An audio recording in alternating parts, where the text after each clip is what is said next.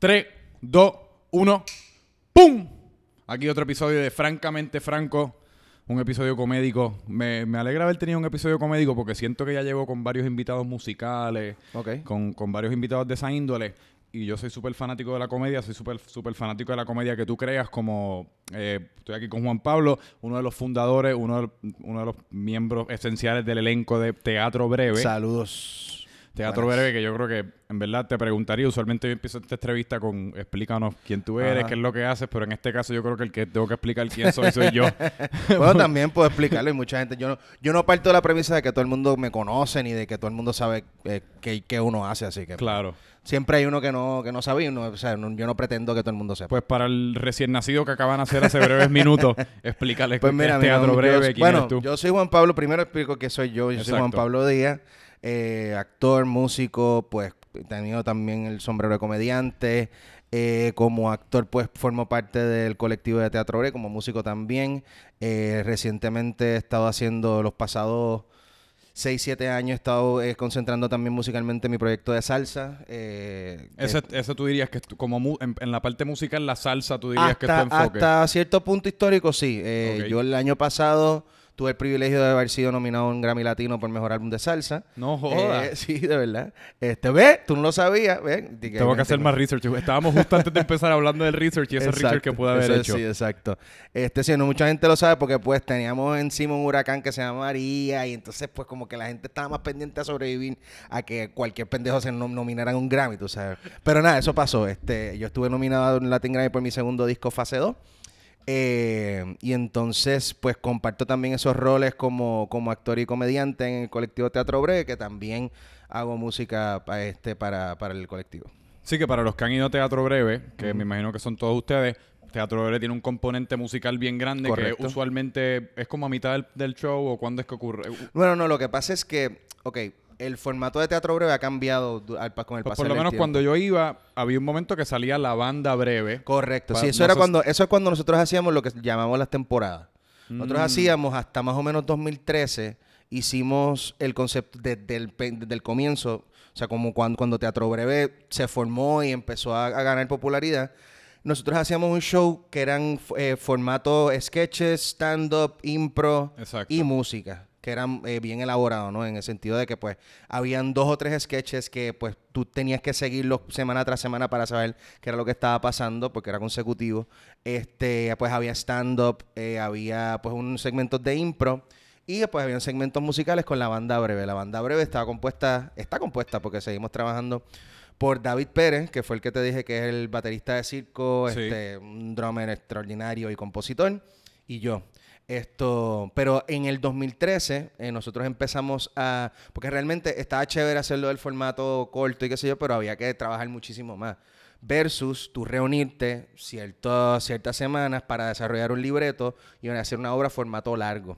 Mm, que eso Eh, es lo que están haciendo ahora. Eso es lo que estamos haciendo ahora en el colectivo de teatro breve. El, el- el formato eh, de sketches y de, y de stand-up es el que hace Noche de Jeva, que es bastante parecido al que hacíamos. Mm. Que yo- pues entonces yo creo que ese fue el último que yo fui, si no me equivoco, fue el, el invierno pasado, hace como un año que estaba, estaba de invitada Marian, se me olvidó ahora el apellido. Marian Pavón. Marian Pavón estaba de invitada y estaban haciendo como un formato que era como ella y, y una muchacha joven, casi como... Ah, bueno, eso fue, eso fue un espectáculo, porque lo que pasa es que en el Teatro Shori Castro no solamente concentramos el trabajo de teatro breve como el único... Ah, Así que eso no fue teatro breve. Eso fue... sí, Es que hay side projects. O sea, por ejemplo, ese es el side project de Tata y Marian. Ok. Marisa Tata Álvarez, que forma parte del colectivo, Sí. pues, y hacía su stand-up. Y después, pues, eh, había como este contraste de edades. eh, fue, un, fue un formato, una cosa, pues, para la mujer, pero entonces, eh, contrastando, pues, las edades un poquito más, que nos llevan un poquito más de tiempo con las más contemporáneas, ¿no? Esto. Y también se hace eh, los lunes, los lunes en, en el Shori Castro hay un show de impro. De otro grupo de, de- de- de actores Mm. de distintos colectivos de impro que se juntaron y entonces está desarrollando el Noche de Impro, que yo también, ahí se hace también este música, y yo de vez en cuando también estoy improvisando música con ellos. Y siempre hay su- sus proyectos aparte, como por ejemplo los shows de Kiko Blade, eh, distintos, distintas obras, o sea, para, para mantener la, la bola rodando, por ejemplo, ahora, mientras nosotros estamos preparándonos para el show, para, para el Choli, eh, nosotros vamos Que para el tenemos que hablar de eso porque Sí, el sí, Teatro sí. Breve va para el Choli. Teatro para va que para el Choli el enterado. 22 de diciembre, del 22 de diciembre, ya dentro, dentro de dos semanas y media. Este, pero entonces va a haber, va a haber representación de otros colectivos. Por ejemplo, eh, hoy es viernes. Hoy estrena pues el formato de impro, que es competencia que se llama La Catimba. Que ya es la segunda edición que se hace. Eso va a estar corriendo las próximas dos semanas. El día antes de nosotros estar en el Choli, en, eh, del Choli, nieta, siempre es que fue la costumbre. Este, no me puedo acostumbrar que vamos para el Choliseo. Esto, eh, el día antes de nosotros entrar al, al Coliseo de Puerto Rico, viene un colectivo de gente más joven que nosotros, que también está haciendo una, un- una comedia bien parecida a la que nosotros estábamos haciendo al principio, que es un colectivo que, se- que, que nos recuerda mucho a nosotros cuando teníamos esa edad, que se llama Escena 7. Escena 7. Escena 7 va a estar haciendo una, una presentación el 21 de diciembre. Y nosotros vamos a entrar al Choli. Al Choli, nieta, el 22. Quizá, quizá hay un play, hay como un juego de palabras Definitivamente, ahí con sí, el Choli porque el damos del, que... ch- del Chori al Choli. Además que Chori y eh, Choli, eh, José Miguel Agrelot, Sí. eran panas y trabajaron mucho juntos. O sea, Chori Castro y José Miguel Agrelot, que es el que encarnaba a un Cholito, pues ahí hay como un full circle interesante, ¿no? Porque son dos figuras de la comedia y de, y de la sociedad puertorriqueña, pero a través de la comedia, que pues cada cual tiene su espacio y nosotros pues nos hicimos, hicimos del espacio del Josco, como se llamaba, Sí. lo hicimos nuestra sede y decidimos hacerle un homenaje en vida al gran Chori Castro y bautizarlo con su nombre y hacerle ese homenaje en vida. Ah, eso, eso fue decisión, de- eso fue como decisión de Eso fue una o- decisión de nosotros. Eso fue una decisión, de hecho, fue una idea de- del, del fundador de, la compañía que se llama Mike Philip Olivero, que estábamos haciendo la primera obra que hicimos formato largo que se llamaba La Casa, que era como una casa embrujada. Me recuerdo. Y Sí, Chori estaba de invitado. Sí. Y entonces, eh, como que están corriendo los últimos ensayos y él nos escribe por texto a todos. ¿Qué les parece si le cambiamos el nombre a- al teatro y le ponemos el Teatro Chori Castro? A todos nos fascinó la idea y este y le pudimos hacer ese homenaje en vida que fue bien importante para nosotros. Y también yo creo que habla de, de todas esas distintas, o sea, esas distintas agrupaciones y esos distintos spin-offs que han surgido dentro del mismo teatro, pero yo creo que habla de, la, de, de lo que ustedes han creado y la- de la popularidad de Teatro Breve, que básicamente todo lo que ocurra casi como en ese teatro, por lo menos para personas como yo, definitivo. para el, para el consumidor así casual, Yo creo lo que- asocian, es como, ah, pues voy a Teatro Breve. Sí, exacto. Lo asocian como teatro breve, pero es el teatro Chori Castro. Pero es chévere que, que asocien el teatro breve con el espacio teatral. Pero yo creo que más importante, yo creo que Teatro Breve lo que hizo, porque Teatro Breve viene siendo de los primeros proyectos de nuestra época, Sí. de la autogestión. Cuando todavía nosotros llegamos, o sea, nosotros empezamos en el 2006 que todavía las redes sociales no estaban al palo, que todavía la cuestión cibernética se estaba desarrollando, todavía había esa transición de... Nosotros repartíamos flyers para promocionar nuestros eventos, cosa que ustedes ya no tienen que hacer porque, se- tienen las redes se pues, al palo. como un acto prehistórico. Exacto, pero entonces nosotros llegamos justo en el momento donde empezó esa transición. Y entonces fuimos creciendo con las redes sociales. Nosotros primero nos anunciábamos por email, después nos anunciamos por MySpace. Wow. Eh, y después, pues, eventualmente Inst- Facebook, Instagram, todo lo que ha pasado, que no ha pasado tanto tiempo. Ha sido durante, ha, ha ido bastante a la par el desarrollo de las redes sociales y de la promoción y de la autogestión con las redes sociales con nuestro desarrollo. Y yo creo que lo que, lo que trae Teatro Breve a la mesa es que nosotros fuimos de los primeros grupos que tuvimos, empezamos a tener éxito por cuenta nuestra. No fue que nadie nos dio pala, no fue que nadie nos abrió, lo- nos abrió el camino. Fue como que tú no me vas a dar el batón, cabrón, yo te lo voy a quitar. Esa fue la actitud de nosotros a los primeros años. Y algo vieron, algo han ido viendo otros grupos y otra, y otra gente que ha querido hacer lo mismo, que dice, ah, mira, si estos pueden, nosotros también. Sí. Y entonces, pues yo creo que esa, esa ha sido una de las aportaciones más grandes que ha, em, no te diría masificado, pero ha accesibilizado eh, la forma de, de- una nueva forma de crear, ¿no? Esto también tú lo ves en la cultura del stand-up. Em, Que está creciendo aquí, por, digo, y también yo no sé si es porque ahora yo estoy un poco más pendiente, pero yo siento que está, está surgiendo un montón en la, la comedia, pero el stand-up en general también es una- un arte que está definitivamente a mí popularizando. a mí me pompea mucho de que pues este cosas como, como lo que lo que hace Chente con que eh, mira lo que acaba de lograr en los Estados Unidos, eso está brutal. Sí, pero más allá de eso, o sea, no, no le quito mérito a lo de Chente, lo de Chente está cabrón. Pero lo que quiero decir es el otro lado de- de- del trabajo de Chente es el, por ejemplo, los trepate aquí. O sea, estoy hablando más de la más de Sí. los logros particulares. Estoy hablando de los logros autogestionados, ¿no? De, por ejemplo, esa inquietud de Chente de decir, coño, yo quiero que se desarrollen más más este haci- más gente haciendo stand up. Pues mano, voy a hacer trepate aquí para que la gente que los, ama- la- los amateurs, eh, whatever, no, los que no tienen experiencia y tienen las ganas, pues mano, ven, ven y hazlo aquí. Oski Morales está haciendo lo mismo con su con su este Santurce Comedy Que Nights, creo que se llama, eso ahí lado. al lado en Latido. O sea que está viendo, lamentablemente antes de María, eh, había, lamentablemente no, antes de María había un espacio que lamentablemente se nos fue, que, que mucha gente no le da la validez que necesariamente eh, nece- eh, se merece, que se llamaba Celebrate Puerto Rico. Que Me Celebrate recuerdo. Puerto Rico... En el viejo San Juan, an- ¿verdad? Sí, hasta antes de María, Celebrate Puerto Rico era el único espacio que se dedicaba exclusivamente a la comedia y tenían comedia casi, bueno, aparte de nosotros, en el Chori, eh, pero tenían comedia todos los días, de lunes a domingo a veces. Tú sabes que ahí, pues se escocotaron con María, lamentablemente ya, ya Celebrate no existe. Pero sí está habiendo un surgir interesante eh, de la comedia, quizás nosotros, con nosotros como, como punta de lanza.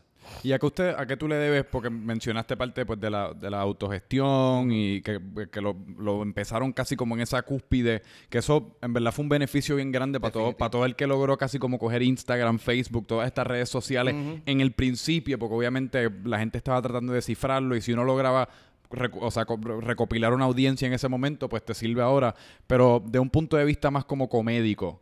¿a, a qué tú crees que se debe la popularidad, la popularidad de Teatro Breve? ¿Qué han, qué, qué han logrado? ¿Qué hueco han logrado llenar? Bueno, yo creo que nosotros, nosotros empezamos bien jóvenes. O sea, yo cuando, cuando empezó Teatro Breve, yo tenía, yo era el menor eh, y yo tenía 23 años. Eh, Mike tenía 24. O sea, creo que la única que estaba rondando los 30 era Lucien. Tú sabes que empezamos bien jóvenes y empezamos a hablar de, no, no, estábamos, no estábamos acostumbrados quizás a ver comedias que hablaran de nuestro sentir, de nuestro punto de vista, de lo que nos estaba rodeando, de nuestros problemas.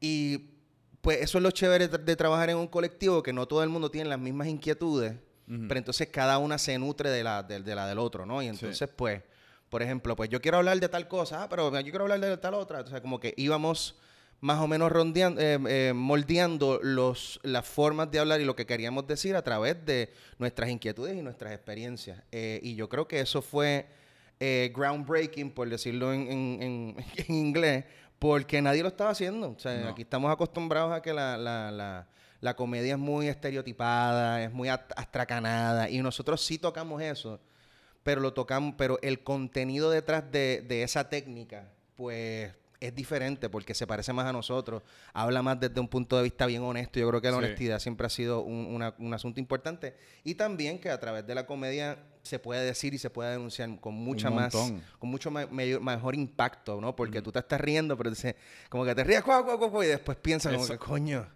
está cabrón, es que nosotros somos así. Literal, esa es exacto. La primera emoción es la de la risa y la segunda emoción es la, la emoción es la de la introspección con la comedia, que está brutal. Y, lo, y es lo que estábamos hablando antes de empezar, que yo creo que la comedia aquí tradicionalmente dependía mucho, y quizás yo me lo estoy recordando mal porque tampoco la, la consumía tanto, pero era como una bastante caricaturesca, como que dependía mucho, todo el mundo tenía como un personaje. Sí, y era un, sí, y era sí, un personaje como, o una viejita así, como...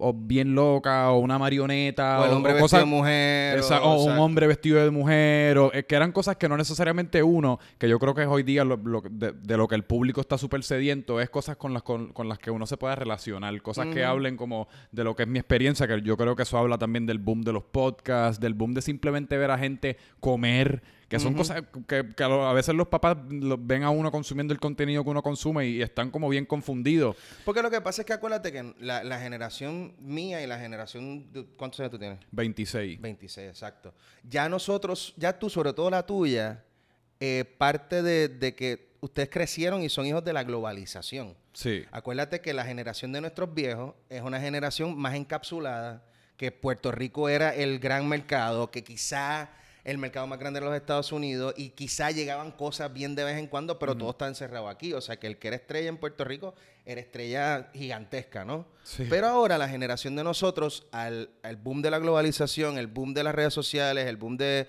del cibernético, hace el mundo mucho más pequeño. O sea, el mundo te cabe en este El mundo es bien accesible. Este es el mundo hoy día. Este es el mundo, Este el exacto. Y entonces esto es beneficioso para unas cosas, pero ya tú no compites con, con, con, este, con Mazacote necesariamente, tú no compites con Hablando Claro Podcast, tú compites con todos los fucking podcasts, tú compites con Mark Maron, tú compites con todos los que están haciendo contenido. Pero, pero me parece interesante porque uno compite, pero a la misma yo creo que el bizcocho está tanto más grande que no necesariamente es tanto no, como no, una no competencia. una competencia como una Ah, competencia. no, yo sé a lo que tú te refieres, pero que, que es casi como sí, porque hay un elemento de competencia, obviamente pues hay 24 horas en un día y solamente hay una cantidad limitada de podcasts que una persona puede escuchar, pero a la misma vez la sed de contenido está Totalmente, tanto más totalmente. grande que antes. Sí, sí, sí, pero lo que te quiero decir es que, por ejemplo, o sea, lo que estaba hablando de, la- de- de las generaciones anteriores, decir como que no entiendo esto, Sí. es por eso mismo, porque las opciones eran mucho más limitadas. Sí. Es, por ejemplo, o sea, ellos llegaron hasta el cable. Nosotros tenemos Netflix, tenemos cable, tenemos... No esto, solamente tenemos eran limitadas, sino que eran dictadas por ellos. Era como, mira, a las 6 de la tarde esto es lo que hay disponible. Exactamente. No es como, ah, pues a las 6 de la tarde yo voy a escoger qué es lo que yo quiero ver o escuchar.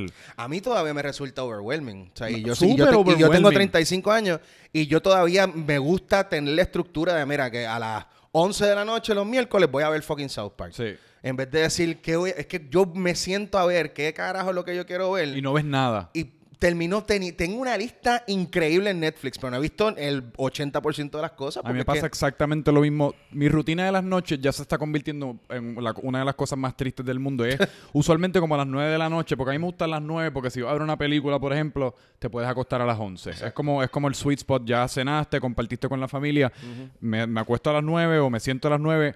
Estoy hasta las 10 y media tratando de escoger lo que voy a ver. A las 10 y media realizo que ya no me da tiempo ni de ver un Ajá. episodio de algo. Entonces voy a YouTube. Estoy hasta las 11 y cuarto escogiendo qué ver en YouTube. No veo nada. Son las 11 y cuarto. Yo pasé las últimas dos horas y cuarto escogiendo algo. Nunca consumí nada y ya me tengo que acostar a dormir. te vas tripea y dices, para carajo. fue- se Exacto. fue el- se o fue". también me pasa que empiezo algo, no, no me convence, lo quito, empiezo otra cosa, no, no me convence, porque uno está buscando lo perfecto. Exacto. Cuando era tan bello uno, qué sé yo, pasar un día en casa de la abuela, poner TNT, ay mira, Bad Boys 2, están en la escena que, el, que la Homer esta amarilla está cruzando por el Ajá, medio de Cuba. ajá. Déjame sentarme aquí por 15 minutos. Sí. Eso, po- no sé cómo le, el- el- el- le llaman, creo que decision fatigue.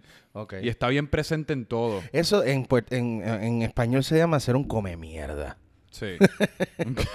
Básicamente porque es como, cabrón, siéntate y termina lo que... Ay, no, es que no quiero ver. No sé come mierda, ter- termina. Pero, y tú sabes, y tú sabes lo que, lo que he empezado a descifrar recientemente, que en verdad el peor enemigo de eso es el teléfono. Claro, porque tú... Si, si- Estás tratando de si coger algo así. Tú estás mirando el Exacto. teléfono. No, o, o tú lo pones y si no te juquea, momento tú pegas, eh, a ver qué estoy haciendo. Exacto. eh, ¿sabes? Como que... eh, sí, hay mucho... Hay, es, es muy overwhelming. Hay mucha información, hay muchas cosas, pero pues hay, hay que saber escoger los Y canales. algo, y cómo, porque me parece bien interesante, porque en realidad el teatro, el teatro no es fácil uno recopilarlo y, tra- y- y- y traducirlo a las redes traduce, sociales. no, no traduce. traduce. pero que ustedes básicamente lograron crear un, o sea, crear la popularidad y crear a todo el mundo que quiere ir a verlos sin, sin necesariamente poner el contenido que Porque ustedes crean en porque las esa redes era la sociales. magia de- del formato de sketches. Porque el formato de sketches era como un season de una, de una serie. Sí. Si tú querías saber qué iba a pasar después, tú tenías que ir la semana después. Y entonces eso fue lo que eso fue lo que lo que empezó como que a traer más cosas, ¿no? O sea, como que la bola de nieve se fue llenando porque entonces era como que anda para el carajo, tengo que volver la semana que viene me va a traer un pana, cabrón, este show está hijo puta, y ese pana trae otro pana, ese pana, tú sabes. Y entonces, en los primeros shows, cuando lo hacíamos en el taller C, que es en, donde es el ahora el ensayo en, en Río Piedra, un poquito más arriba del Borico, en la calle Roble, ahí fue que nosotros empezamos. El show costaba cinco pesos. cinco pesos, tú veías dos sketches, veías stand-up, veías impro, había cocina, porque se comía, y entonces el chef eh, se llamaba, se llama, pero es que ya no está en Puerto Rico, se llama el chef Caltrich. Entonces, eh, Caltrich es un pana que era que es un profesor de filosofía. O sea, que él hacía toda una disertación por email para describir el plato que tú te ibas a comer ese día. O sea, que era chef y era filósofo. Y eso también, como que ese tipo de gimmicks empezaron como que a, a- a- a ganar la popularidad y empezar... Digo, yo no sé si era un gimmick, pero a mí en el momento cuando primero fui a Teatro Breve, a mí me parecía ultra fascinante y revolucionario el uno poder pedir un palo por el teléfono. Ajá. Yo no sé si eso, eh, quizás es que no había tenido la experiencia, pero a mí eso era una- un- hasta una de mis partes de favoritas verdad? de ir allí. Me podía Ah, disfrutar para el, me podía disfrutar el espectáculo, no Sin me tenía tener- que parar, me traían el palo a la mesa a través del teléfono. Exactamente. Sí, o sea, y eso pues prueba El ahí en el teatro no hay break. O sea, de, de lo que tú estás haciendo en, en Netflix, de momento chequear, o sea, te estás comiendo mojón. Si te estás comiendo mojón, Sí. te vas, tú sabes. Este, pero el hecho de cautivar y que la gente olvide su, su teléfono por 10 minutos, 15 minutos que pueda durar una escena, o una hora y pico que dura una hora. Pues ya eso es ganancia para nosotros. Sí. Este. Y pues entonces, pues vamos, vamos a los orígenes que mencionaste un poquito al principio, pero cómo, por, por qué surge la idea, cómo surge la idea de teatro breve, por qué el colectivo que la empezó, cómo se conocen, por Bueno. qué el nombre de teatro breve, por qué el formato que escogieron. Son varias preguntas. Espera, Sí. déjame organizar. Vamos con los orígenes originales. Este, todos nosotros, la inmensa mayoría del, del colectivo que empezó originalmente, estudiamos en la Universidad de Puerto Rico, Eh, recinto de Río Piedra. Que yo siento que así es que surgen muchos colectivos creativos, por lo menos de los con los que me he topado. Es como, Sí. mira, nos conocimos en la Yupi. Sí, sí, porque la UP es un punto de encuentro donde, donde pues, pues sobre todo en humanidades, tú encuentras, tú por lo menos, hay mucha gente, a mí por lo menos me pasó, que fue la primera vez que yo me empecé a rodear con gente de mi edad, con las mismas inquietudes, porque pues yo tengo el, el handicap de que, de que mis dos viejos son artistas. De Mi papá es un cantante y animador conocido que se llama Rafael José. Y mi mamá es Magali Carrasquillo, que es actriz y bailarina. Entonces, eh, yo siempre me había rodeado de gente artística y qué sé yo, pero nunca contemporáneos conmigo. Hasta que llegó a la universidad. En, en la high school sí había uno que otro, Sí, pero, pero que un- no, no lo veía como un como una pasión y como un norte como sufi- lo suficiente como para dedicarte la vida. No, y la high school uno está sobreviviéndola. Uno está como pasando Sí. por las hormonas, tratando de como que encajar dentro de las ciertas cajas. Totalmente. Uno para tratar de darle un besito en la boca a una nena. Uno está como jugando el juego. En exactamente. la universidad después es que uno como ya que en la, sale de la... universidad es como que tú empiezas a ver otro, otra gente, otros colores, Sí. empiezas a ver la vida más high definition, por decirle así. Y entonces en la universidad, en, en humanidades sobre todo, y en drama, yo no estudié drama, pero pasaba mucho tiempo allí, pues vas conociendo gente diferente. Y entonces eh, yo, por ejemplo, ya había conocido a Luis Gonzaga, habíamos trabajado cuando yo tenía como 15 años en una, en una um, unitario de Vicente Castro. Eh, a Mike lo conozco en la universidad. A todos los demás los conozco. Yo creo que lo único que conozco fuera la universidad es a Luis. Y entonces como que ya éramos, algunos éramos panas. Y entonces, por ejemplo, Isel entró un poquito después. Yo la conocía, yo la conocía a través de, Luis, de Gonzaga. Y entonces, pasa el año 2006 y Mike está de bartender del Taller C Ok. y cancela el grupo Jóvenes de 98, se supone que se presentara en el taller C. Y cancela. Y Mike estaba haciendo el booking también. De, de- al mismo tiempo que hacía bartender, hacía el booking de las actividades. Y fue como esta cosa de un vente tú, como que empezó a llamar a par de gente. Mira, tengo este espacio libre. ¿Quieres hacer una lectura dramatizada de algo que escribí? Pues llamó, llamó a par de gente. Y ahí fue que surgió la primera función de lo que eventualmente se convertiría en teatro breve. No, no tenía ni nombre. Sí. Eventualmente se siguieron haciendo este, lecturas dramatizadas, llamaban a par de gente. eh, y entonces eso se llamaba. esa Pero una actividad- lectura dramatizada, es- ¿eso es comedia? Sí, sí, ¿Sí? porque no es que es. No no necesariamente tiene que ser eh, drama para ser dramatizada. Mm, o sea, la dramatización se, se- se refiere más a la acción de tú leer y hacer acción. O sea, Ya como que entiendo. actuar, ¿no? ¿no? Sí, sí, sí. Es como una lectura actuada, pero lo que es realmente el término correcto es lectura dramatizada. Ok. Entonces, eh, pues siguió llamando a par de gente. El formato empezó a tener un nombre que se, realmente es- este, se llamaba Teatro Breve para los Tiempos Rápidos. Ese era el nombre completo. Y entonces, eh, como que empe- se empezó, como que el grupo, era un grupo bien grande de gente en el 20 tú, poco a poco se empezó a consolidar. Y yo empecé realmente, yo no empecé como técnico, yo empecé picando tickets. Porque yo quería ver a mis panas, de vez en cuando me ponían, en, qué sé yo, de vez en cuando actuar. Pero yo quería estar ahí porque era mi corillo, eran panas, era domingo, no había un carajo que hacer. Pues yo picaba tickets. Después me dijeron, mira, que hay un sonido, el sonidista se va, ¿te gustaría quedarte en el sonido? Pues dale. Después la, la luz se fue, me quedé con todo. Entonces, pues yo era el, el- el- el técnico de todo. Y así poco a poco se fue reduciendo el, el grupo hasta que quedó el grupo original, que de los actores eran Mike Filipe Olivero, eh, Luis Gonzaga, Roy Sánchez Bahamonde, Alejandro Sí. Carpio y Lucien Hernández. Y yo en la parte técnica. Y ahí fue como que empezamos a desarrollar los primeros ¿A qué te refieres por la parte técnica? ¿Técnica como técnica que estaba jugando con el sonido? ¿Técnica más Yo como de la o sea, yo, producción? yo hacía originalmente en Teatro Breve, yo hacía el trabajo del luminotécnico, Mm. del sonidista, del regidor, era locutor también, eh, pues, pues presentaba algunas cosas. Y cuando se integra el video, pues también como que las proyecciones las corría yo. O sea, que yo corría, yo era básicamente toda la parte técnica, pero como era una, una cosa que no había tantos recursos, o sea, Sí. yo recuerdo una vez que solamente habían como tres focos de iluminación, que no había nada, tú sabes. Esto, pero entonces esa parte técnica la corría yo. A eso es a lo que me refiero. Eventualmente, eh, de esos primeros días, Tata eh, participó de varios, de bastantes, de, los, de las lecturas dramatizadas de los 20 tú, pero en ese momento se va ella se va a estudiar una maestría a Manchester. Cuando regresa, se integra de nuevo, integramos también a Lourdes Quiñones, y poco tiempo después del segundo aniversario, que lo celebramos en el Ambassador, ahí es que yo decido irme para hacer otras cosas, para hacer la cuestión musical, proyectos para hacer mi proyecto musical, para empezar a hacer un proyecto musical. Una, me vendieron sueños, como le hacen a todo el mundo, para esa época todavía existían las disqueras, no pasó nada con eso, pero me decidí quedar fuera y seguir haciendo otras cosas, y en el 2012 pues me, me reintegro. ¿Tú dirías que tu primera inclinación, si te, si te dieran a escoger en un mundo en el cual no puedes tenerlo todo, la música siempre fue super, tu, tu preferencia? ¿Y cómo fue eso de que te vendieron sueños? ¿Cómo, qué, qué ocurrió ahí? No, no, no voy a entrar en el bochinche ese porque no fue que me vendieron sueños. Esto. Es que se me hace difícil escoger. Yo siempre me he visto como, como un artista, ah, sobre todo en este en país. general. Sí, en general, porque sobre todo en este país que tú no puedes, te puedes dar el lujo, pero es mucho más cuesta arriba. ¿Sabes? Yo creo que mientras más integral sea el artista, mientras más pueda cubrir, mejor le va a ir, porque no necesariamente todo el tiempo tú vas a estar trabajando como actor. Claro. O sea, pues un día pues, te puede llegar un guiso de actor y el otro día te, te llaman para hacer locución en tal cosa, te llaman para hacer coro en esto, y tú tienes que tratar de cubrirlo todo porque hay que sobrevivir. Este, a mí nunca me vendieron sueños en Teatro Breve, yo simplemente pues...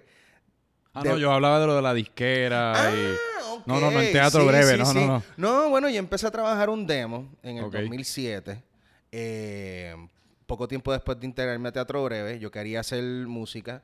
Y pues repartí mi demo en varios en varias disqueras. Las disqueras ¿Y era, ¿Y era música seria o, o, o la comedia Sí, no, era música, era música seria. O sea, mi, mi, la, la salsa que yo desarrollé hasta... Porque ahora me estoy cogiendo un brequecito de la salsa para hacer otra, otra cosa nueva. Más para el Eh, trap.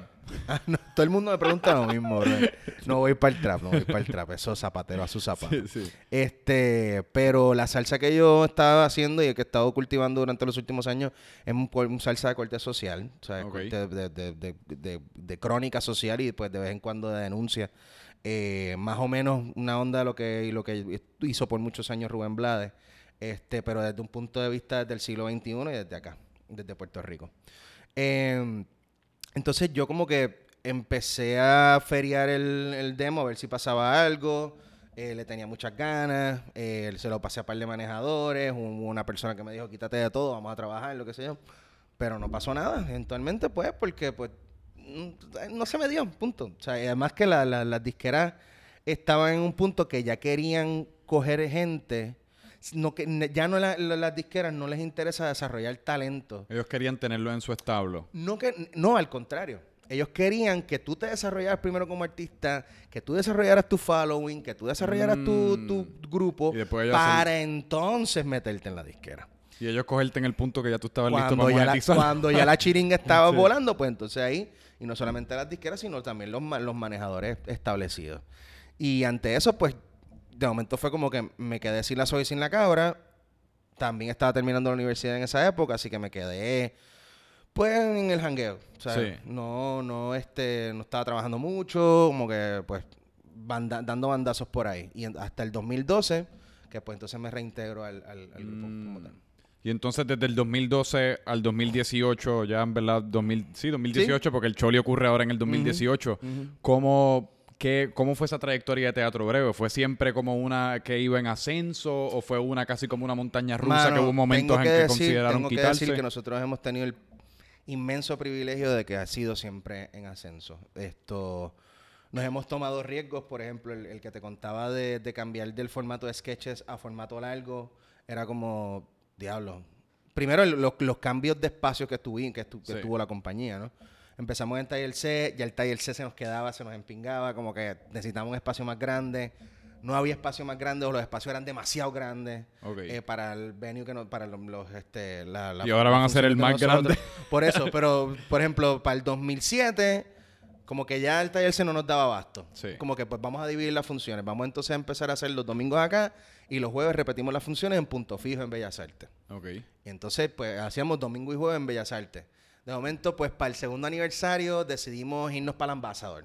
Hicimos funciones en el Ambasador. ¿Cuántos aguanta el Ambassador? El Ambasador creo que aguanta como 500 y pico. Grande. Exacto. Nosotros metíamos, ponle, ya con 250 que metieras en el taller C y 170 y pico, casi 200 que metieras en punto fijo, ya estaba... ¿Y cómo, ¿Y cómo es la respuesta del público, por ejemplo, en el Ambassador o en algún otro teatro, en algún otro teatro que no sea el Chori? Ca- ¿Hay, hay alguna, hay alguna variante, hay como que algún Lo que pasa variable es que en el taller C y en punto fijo, el público empezaba ahí al frente.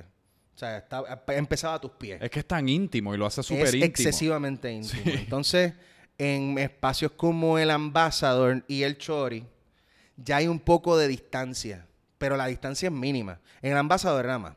Porque el Ambassador, el público empieza como a, qué sé yo, 8 o 9 pies del escenario. Eh, en el Chori empieza bien, bien próximo, pero hay un espacio de altura como de 3, 4 pies que te da un poquito de distancia de, de- de altura, ¿no? Eh, después del Ambassador se movieron una temporada a Pier 10, que Pier 10 era gigantesco. Sí. Entonces era como que el Y extremo. al aire por- libre, ¿no? No, Pier Ah, no, 10 yo estoy pensando en el que es ahí por el, por el Sizzler este que se me olvida. No sé, en la Marina. Sí, o sea. sí, en la Marina. Este, y entonces eh, era demasiado grande. Y ahí empezamos, la primera obra que nosotros hicimos en, el, en, el, en lo que es el Hosco, lo que era el Hosco en ese momento, fue en el 2010. La primera vez que nosotros entramos a- a- Wow, al Hosco. ya llevan ocho años. Y fue como, wow, este espacio está cabrón para nosotros. Este espacio es el que es. Y eventualmente, pues poco a poco fuimos mudándonos. Hasta que yo creo que se estable- la compañía se estableció como en el 2000. Como el 2010, 2011, como que se, se estableció como, como el, el cho- el- el- en el Hosco y después le cambiamos a Choricastro en el 2013. Y entonces tenía, o sea, varias preguntas. Ahora que mencionaste esto, pues voy a, voy a, porque te iba a preguntar acerca de las redes sociales y cómo, pues vamos, vamos, vámonos por esa línea. Las redes sociales, cómo, cómo, ha- cómo las han utilizado, cómo les ha beneficiado, les ha beneficiado, cómo, cómo las No, manejan. nos ha beneficiado definitivamente. O sea, como te dije ahorita, empezamos por los emails. Los emails, eh, todavía había un poco de bandazo de, de necesidad de, de los medios tradicionales, de los medios tradicionales, que era pues los flyers, hacer esta entrevista. Una de las cosas que nos benefició tampoco, también fue que muchos de los que iban, a principio, a principio, había muchos estudiantes de Derecho y estudiantes de Periodismo que fueron creciendo con nosotros. ¿Y por qué, alguna razón en particular por qué derecho y periodismo? Porque era domingo y este y pues los de derecho son bien hardcore jangueando y pues los periodistas pues siempre les gusta estar en, en el medio y, y, pues había una alternativa. Yo creo que el, el- el- el mero hecho de que fuera domingo Ok. para la gente joven como éramos nosotros en esa época pues era bien atractivo porque pues te podías escocotar y al otro día estaba fresh porque Sí. era un chamaquito. Este Pero fu- fuimos atrayendo sobre todo mucha, mucha esa, esa, esa gente. Que esa gente eventualmente se convertirían en profesionales, sobre todo los periodistas, y nos daban entrevistas y como Sí. que pues se hacía un poquito más accesible. Eso en el mundo tradicional. Cuando explota, por ejemplo, un- bueno, MySpace ya había explotado, pero pues entonces envía- íbamos enviando eh, in- in- inboxes, íbamos poniendo las promos, los flyers, ya no necesariamente tenemos que imprimirlos, Sí. podemos este, ponerlos en, El la- en el wall y pues y había bastante following. Y ya cuando explota Facebook, pues ya nosotros eh, teníamos el MySpace dominado y teníamos más o menos la onda eh, manga, aunque Facebook es constantemente cambiante. Sí. Este, yo recuerdo que Chente tenía bien mangado el código de, de cómo tú podías invitar a todos tus amigos a un, a un event En Facebook. en Facebook. Eso era con un algoritmo, con, con Que un hoy día te código. permiten invite all, yo creo, No recientemente. te pueden, no. ¿No? Tú- A ti te dejan ahora hasta 500 personas. Porque pues los spammers nos cagaron mucho Mm. ese, ese aspecto. Este, pero pues por ahí, o sea, cuando era, cuando los Facebook events, olvídate que invitábamos a todos, Chente me decía, dame tu password de tu cuenta. Voy a hacer el truco. Invitaba a todos los amigos de Gonzaga. Después todos los amigos míos. Todos los amigos de Mike. Y así pues de, de momento aparece Instagram y pues vamos atemperándonos a... Lo bueno es que todavía estamos jóvenes y que entendemos muchas cosas. Ya tenemos un terreno común entre la generación mía y la generación de ustedes. Sí. Porque a pesar de que hay diferencias, hay muchas más semejanzas. O sea, nosotros ya sabemos el camino que ustedes están teniendo, ya nosotros lo, lo- lo- lo tuvimos, pero somos lo suficientemente jóvenes como para entender de que también ustedes están trayendo unos cambios. Sí. Ustedes están trayendo unas formas nuevas de hacer cosas. Sí. Y nos podemos atemperar. Todavía tenemos la juventud suficiente como para atem- atemperarnos a eso y entender cómo ustedes consumen, cómo ustedes producen, qué es lo que les interesa. Y eso pues enriquece eventualmente la, la propuesta. Pero, y en cuanto a contenido, ¿cuál es la estrategia de contenido, o sea, web específica, contenido específico para las redes? ¿Qué creen? Porque yo he visto que han utilizado mucho como los personajes populares de teatro breve, que eso es algo que, que- que de hecho lo usaron para Coscuyuela, que, que estuvo súper gufiado. Te he visto a ti el otro día que pus- pusiste un video como en un mini mart. Eso es parte de lo de Coscuyuela. ¿Eso era parte de lo de Sí, sí, sí, porque lo de Coscuyuela... Ok. Eh, primero, la primera pregunta. Eh, nosotros sí hemos empezado a hacer cosas, eh, contenido web, por esa misma razón de que, está, de que entendemos de que pues podemos hacer algo más allá que teatro, porque lamentablemente, como decías anteriormente, el teatro no traduce a, a en vi- o sea, la experiencia en vivo jamás va a traducir en, en internet ni en No, no, y es que el- la manera de grabarlo es bien difícil, porque de la manera que el teatro está estru- estructurado. Por esa razón, pues hemos empezado a hacer contenidos. Por ejemplo, la que empezó fue, fue Guanina, con, lo- con, los, con las poesías, que eso sí traduce. Eso fue uno de los primeros personajes los que primeros per- explotó. Ese fue el primer personaje que explotó. Sí. Eh, los stand-ups cuando Roy estaba en el grupo, pues los stand-ups y las, poes- las poesías y quizá algunas canciones sí traducen. Lo Sí. que no traduce es la cuestión del sketch, es la cuestión de, de la obra como tal. Básicamente lo que, lo que, to- lo que toma más espacio. Lo que, lo que es una persona, pues simplemente lo grabas ahí. Ante eso, pues entonces los personajes, los mejores personajes que se desarrollan en esa experiencia en vivo, pues hacen unos spin-offs y se hace contenido web a través de Sí. ellos. Pero primero, yo creo que la, lo más importante es desarrollarlo y validarlo en el, en, el, en, el en la experiencia en vivo. Una vez tú lo validas, pues entonces sabes que va a funcionar. Por ejemplo, las Housewives. Eh, yo creo que el, el ejemplo perfecto también. de eso, porque antes de que las we- Housewives empezaran a hacer contenido, ya habían hecho un montón de cosas en la experiencia en vivo. O sea, que ya las actrices tenían esos personajes bien mangados. Sí. Igual que con Davidcito, el personaje de, de Sí. Tata. Eh, Davidcito Tata lleva haciendo ese personaje por años. ¿Cuál es el origen de, David, de Davidcito? Es como, parece casi como hasta mexicano. No, no, no. El, el origen de Davidcito, nosotros hacían, por lo menos la primera vez que yo recuerdo que Tata lo hizo, eh, que no tenía el candado, no me acuerdo qué, qué era lo que tenía puesto, pero la primera vez que yo vi a Davidcito fue, y nosotros hicimos una parodia del Via Crucis. Mm. Y entonces Davidcito entraba como uno de los lacayos. Eh, después hicimos una obra que se llama Un Milagro en Rexville. Ok. Y entonces Tata hacía, esa fue la primera, el- yo creo que el primer momento de estrellato de Davidcito, eh, que hacía uno de los personajes de, de Rexville. Eh, y ya pues ahora con la cuestión del boom del trap y de, del urbano, pues Davidcito grabó y se convirtió en una superestrella. Eh, ¿Y cuál es el proceso de desarrollar? Porque hablaste de la validación, cómo uno valida el personaje, pero ¿cuál es el proceso no solo de crear un personaje, pero el proceso de crear una obra? Porque la verdad es que ustedes hacen más de 100 espectáculos al año y ¿cuántas, o- cuán- de- dentro de esos 100 espectáculos, ¿cuántas distintas obras hay? ¿Cuán- Bueno, por ¿Cuántos distintos libretos? Este año, este año creo que son más de 100 presentaciones. Y creo que son. eh, primero se hizo Algoritmos de Amor, que fue en febrero. Después nos fuimos de gira, que no sé si las 100 pun- a los Estados Unidos, ¿verdad? Hicimos Yo viví en Connecticut, me en abril, recuerdo. no pude abril. ir. En abril. Eh, después hicimos La Noche del Capitán y Noche de Jeva. Cuatro. Cuatro libretos. Si se cuenta. Bueno, si se cuenta lo de. Sí, exacto, cuatro. Eh, el show de, de, de- de la, de la gira era un formato de sketches, era el formato original. Este, pero con o- pieza, se fue di- di- directo para la diáspora. Pero algoritmos también era como una cosa de, de tres mini obritas. Noche de Jebas también era los sketches, La Noche del Capitán y esta, y la de, la, de- la de ahora. La Pero que eso es, o sea, cuatro como número no suena como mucho, pero eso es, una can- eso es un nivel de output casi inhumano. O sea, No trabajamos con cojones. eso o sea, un cojón el- de... el- la, la forma de nosotros trabajar usualmente es que varía. Depende. Por ejemplo, Y el, es, escri- es colaboración. O sea, todo el mundo es escribe, es todo el mundo... Nosotros nos reunimos, o sea, el proceso es. Eh, a alguien se le ocurre una idea, ya sea a Mike, ya sea a mí, ya sea al, corillo, al colectivo, a Tata, a Lucía, a quien sea, la trae al corillo, coño, y me gustaría hacer una obra de esto. Por ejemplo, te voy a decir el ejemplo de Santurcia. Eh, no me acuerdo quién fue que dijo, coño, me gustaría, estaba Game of Thrones al palo, Sí. y sería chévere hacer una cosa medieval, pero tirando para acá. Pues dale, pues vamos a hablar qué está pasando, cuál es la noticia de este año. La, yo dije, pues la sequía.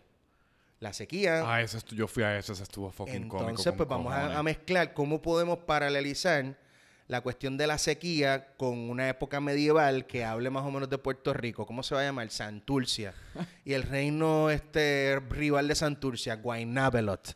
Ah, Brutal, vamos a seguir por ahí. Y entonces en el colectivo, pega, nosotros tenemos reuniones que nos vamos en unas pajas. Es te casi es que tiene que ser. O sea, nosotros en- nosotros nu- nunca hemos tenido un problema de que, coño, ta- estamos cortos de ideas. Sí. Siempre es como que no tenemos, o sea, tenemos Hay que bajar la idea Hay que del- bajarle, o sea, espérate, espérate, espérate, calma, calma, calma. calma.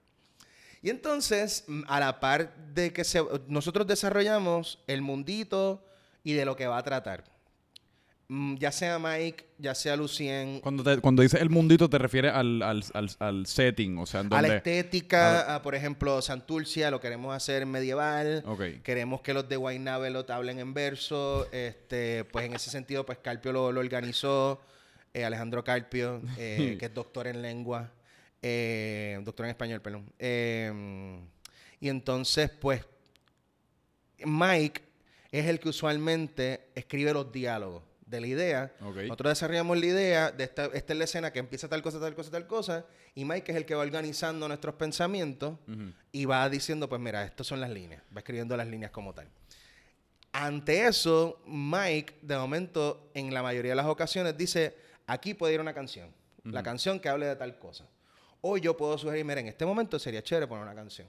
Y así, pues poco a poco se va, se va dando la nutrición del, del, del, del De lo texto, que- como- de la obra como tal. O sea, que es una- un esfuerzo bien colectivo. Y eso lo- con cuánta anticipación. Eso ya, por ejemplo, para, el 2018 ya ustedes tenían esos cuatro. Ah, o eso claro más o menos es casi como lo van preparando. Sabíamos, o sea, nosotros tenemos una fecha, o sea, por, por la cuestión de los auspiciadores, nosotros Claro. tenemos que cumplir con, unos, con Ok. unas cuotas, ¿verdad? O sea, que, y ya también tradicionalmente nosotros sabemos que en San Valentín queremos hacer algo, que en verano queremos hacer algo, que a veces en Halloween queremos hacer algo y en Navidad definitivamente tenemos que hacer algo. Usualmente le metemos a Semana Santa, pero Semana Santa pues depende de lo que estemos haciendo. Pero son los, los seasons, ¿no? Las Sí. temporadas donde pasan cosas in- interesantes y nos aprovechamos de eso. Eh, usualmente la producción fija una fecha de acuerdo a, a esos seasons. que ya ustedes tienen ya saben que tienen las- bloqueamos, sí, bloqueamos exacto, la bloquean. fecha, entonces de momento es como que, ok, vamos a hacer, ¿qué vamos a hacer para San Valentín? Ok. Pues a mí se me ocurre hacer tal y tal cosa. Y por Mm. ahí empezamos a desarrollar y vamos desarrollando sobre la marcha. Con el deadline más, o sea, más, más fijándonos en el deadline que decir, ah, a mí se me ocurrió una idea de Navidad. Pues dale, vamos a desarrollar esa de Navidad. No, no, o sea, eso no, lo hemos tratado y no nos funciona. Sí. Y mirando hacia el futuro, que ahora mismo yo sé que es un poco difícil porque el futuro es bien inmediato con el Choliseo el 22 de, de diciembre, que quiero cerrar con eso. Pero antes de, ¿tienen, o sea, cómo, cómo tú proyectas a Teatro Breve? ¿En algún momento tú crees que van, porque hablamos ahora de, la- de que, de que hicieron cuatro distintos proyectos este, este año, ¿en algún momento tú crees que eso se ponga un poco difícil de, de mantener ese, ese nivel de output y digan como, pues vamos a hacer algo más como Broadway, que es como pues esta, una obra que, Se ha hablado casi... de muchas cosas. O sea, yo creo que el Choliseo también es un experimento para ver el alcance que podemos tener y quizá pues desarrollamos, no sabemos honestamente, eh, pero la idea es de, de- de hacer el Choliseo es experimentar y si de momento pues de aquí en adelante todos los especiales navideños lo hacemos en el Choliseo. Y hacemos un show bien cabrón, bien grande, y Sí. hacemos una sola función, y pues nos compensa económicamente como si hiciéramos veintipico funciones, treinta y pico Claro. funciones. Ahí te- es, es ir simplificando y, y tratar de ir capitalizando en, en la cuestión masiva, en la, en la masividad Sí. y en la respuesta del público. Eh, pero yo siempre creo que la magia de, de- de por lo menos una o dos al año de poder hacer la mayor cantidad de funciones que se pueda, pues eso siempre también va a ser un atractivo. A pesar de que Teatro Breve es extremadamente flexible con sus miembros, en el sentido de que pues nosotros pues nos atemperamos a una realidad eh, socioeconómica del país, de que no necesariamente, o sea, Teatro Breve es un buen guiso, pero, pero hay que hacer otras cosas para sobrevivir, tú sabes. Eh, y pues se respeta mucho también las metas individuales de cada uno. Eh, si hay gente que se necesita coger un tiempo para desarrollar sus propios proyectos, pues se respeta. Eh, si hay gente que se quiere ir y, va a, continuar proyectos de vida, se respeta. Por ejemplo, Tata hace unos años se fue a tratar suerte en, Los Ángeles por seis meses, se le respeta. Eh, o sea que siempre hay una cuestión de, de, de de atemperarnos a la realidad de cada uno. ¿no? Y de que, pues, quizá hay alguna gente que sí el proyecto de teatro breve sea el proyecto definitivo, pero hay otra gente que no. Sí. Entonces, quizá en el momento, pues, a mí me aparece un guiso en, una película que me requiere llevar, de irme dos meses, pues entonces se va trabajando partiendo de eso. También tenemos una, un database de otros actores que, que son excelentes actores. Eh, que pues nos han cubierto eh, en distintas facetas eh, que son, pues vienen siendo como los understudies, como los sustitutos estrellas. Y hay veces que esos sustitutos estrellas se les da también una, un personaje para que ellos hagan. Este, o sea que no solamente somos los siete, sino que somos un grupo bastante grande mm. de gente y no solamente los actores cuentan, o sea, los técnicos, eh, los, todos los diseñadores. O sea, se va a trabajar. Es un grupo bien creativo y bien bonito de gente, pues, que tiene mucho futuro por delante y, se respeta ese futuro. Y pues entonces, pero yo creo que eso es parte de la magia de teatro breve, porque es, es casi como el, no saber qué esperar, el no saber que de la nada uno va a una función y es como, ah, mira, está esta persona que quizás no me esperaba que iba a estar aquí. Eso es parte uno y la parte dos también es con lo rápido que son respondiendo a, lo que es lo que topical se dice en español. Yo sé que se dice topical en inglés, pero a lo que es relevante, a, lo que está pasando del momento. Que esa esa para mí es una de mis partes favoritas cuando tú mencionaste el de la sequía, que me recuerdo que fui aquel y uno está básicamente riéndose de una circunstancia por la cual estás pasando todavía en este momento. Por ejemplo, yo recuerdo que con la sequía la preocupación era, pero diablo, nosotros queremos hacer funciones como hasta noviembre. ¿Tú crees que eso sea todavía vigente? Es como, por ejemplo, María. O sea, María va a ser, María va a ser noticia por los próximos cinco años como mínimo. Nosotros le vamos a contar a nuestros nietos de María. Totalmente, que tú puedes seguir haciendo cosas de María si te da la gana. Lo que pasa es que no te vas a quedar estoqueado haciendo la misma claro. tú sabes. Pero es saber escoger los temas que tú sabes que no van a cambiar o que van a seguir siendo relevantes y los que quizás, los detallitos que quizás se van perdiendo con el tiempo, pues ver cómo atemperarlo. Sí. Y eso también es una flexibilidad interesante porque al conocernos tanto y tan bien, pues decimos, espérate, vamos a cambiar este momentito, ¿qué tal si hacemos tal cosa? Y, ah, pues cool, pues dale, pues. Y si tú haces tal cosa en este momento porque ya, qué sé yo, eh, eh, eh, te boté, no está tan cool, pues vamos a meter esta canción, que pues, ese tipo de cosas, por poner un ejemplo, ¿no? pues también lo hacemos porque pues tenemos, queremos, el, yo creo que eso, eso que tú dices de, de la vigencia de, los, de la temática que tocamos es, una, es una de, de las espinas dorsales de, sí. ¿Qué, es lo que hace Saturday Night Live en los Estados Unidos tan popular? Porque ellos preparan su espectáculo dentro de esta semana que ellos están capturando. Y South Park también. South Park también. South Park nunca, la verdad es que nunca me he hecho como un deep dive, así que no lo conozco tan bien como Saturday Night Live. Pero. Y entonces el Choli, ¿cómo, cómo ocurre el Choli? El Choli. ¿Qué, qué loco. O sea, qué, qué loco está Mira, Hay días que yo me levanto que digo esto va a estar brutal, hay otros días que me levanto y digo qué carajo estamos haciendo. Hay otros días que...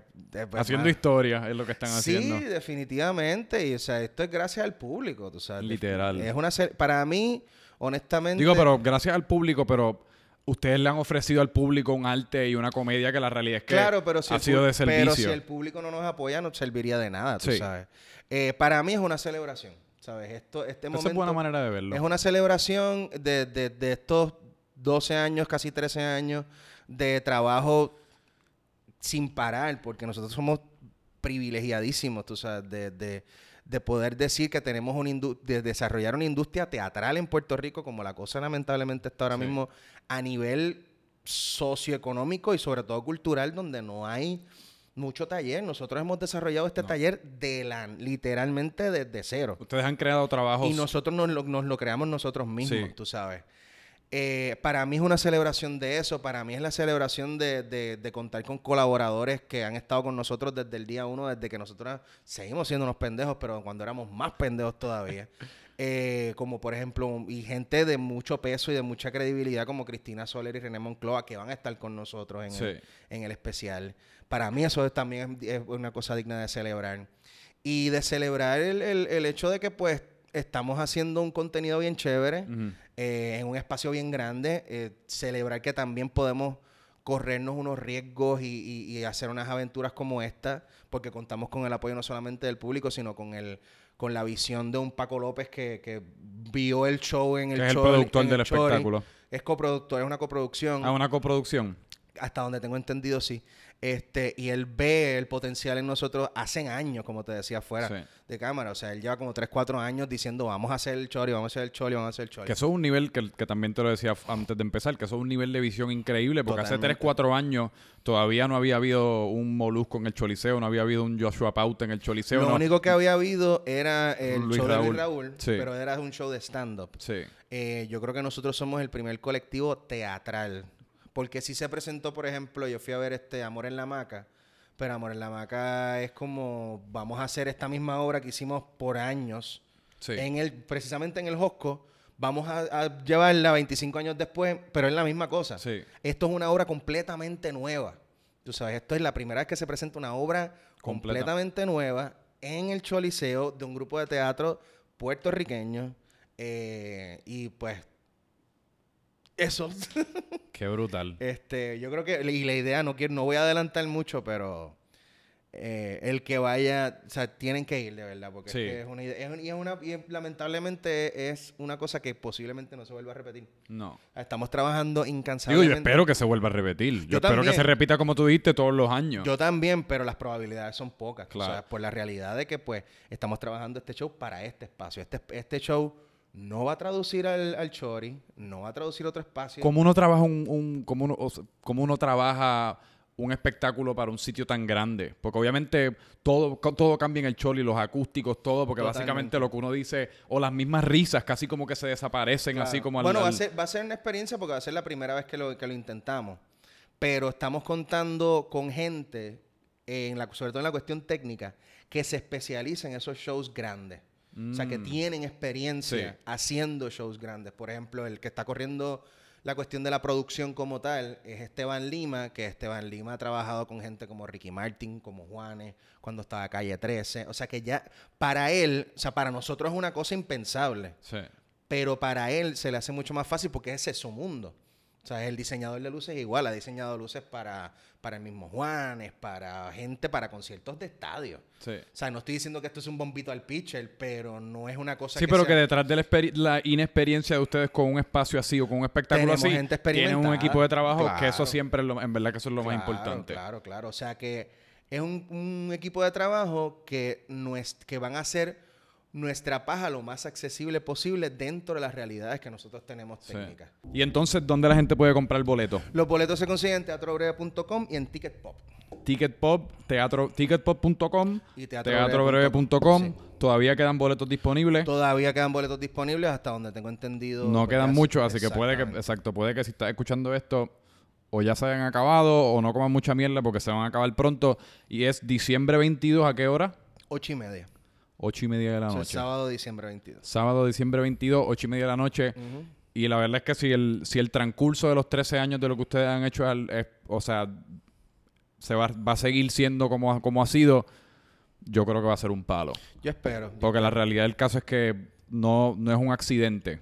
Ustedes la verdad es que han puesto un producto súper bueno, un producto que la gente se disfruta. A mí me encanta porque es uno de los, de los pocos, de los pocos eventos o de los pocos, no sé, de los pocos sitios. En donde yo me puedo desconectar. Me puedo desconectar por completo. Yo sé que por esa hora y media me voy a reír, no, no tengo que estar pendiente al teléfono, no quiero estar pendiente al teléfono. Y, y es súper chulo, súper chulo para uno, para uno ir con la familia, con una muchacha, en un date, con, Sí, es bien multifacético. Es un, es un, Es una- jangueo- es un cruce saludable entre lo tradicional del teatro y el jangueo que Sí. nos gusta.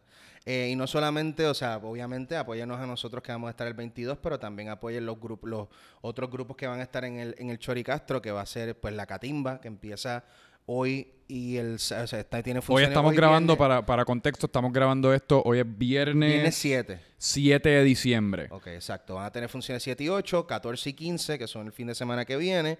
Y el fin de semana de arriba entra un grupo nuevo que pues me gustaría que también apoyen, que se llama Escena 7, a hacer una, una pieza de comedia teatral, eh, para que sigan yendo y sigan descubriendo gente nueva. Y a ti como, o sea, como artista individual, tu música, ¿dónde la pueden conseguir? Bueno, ¿Tienes mi algún...? mi música me pueden conseguir en las redes sociales como Juan Pablo Díaz, me pueden conseguir este eh, Juan PPR en Instagram, que es la cuenta, es lo más que yo estoy trabajando ahora mismo Sí, en en Instagram.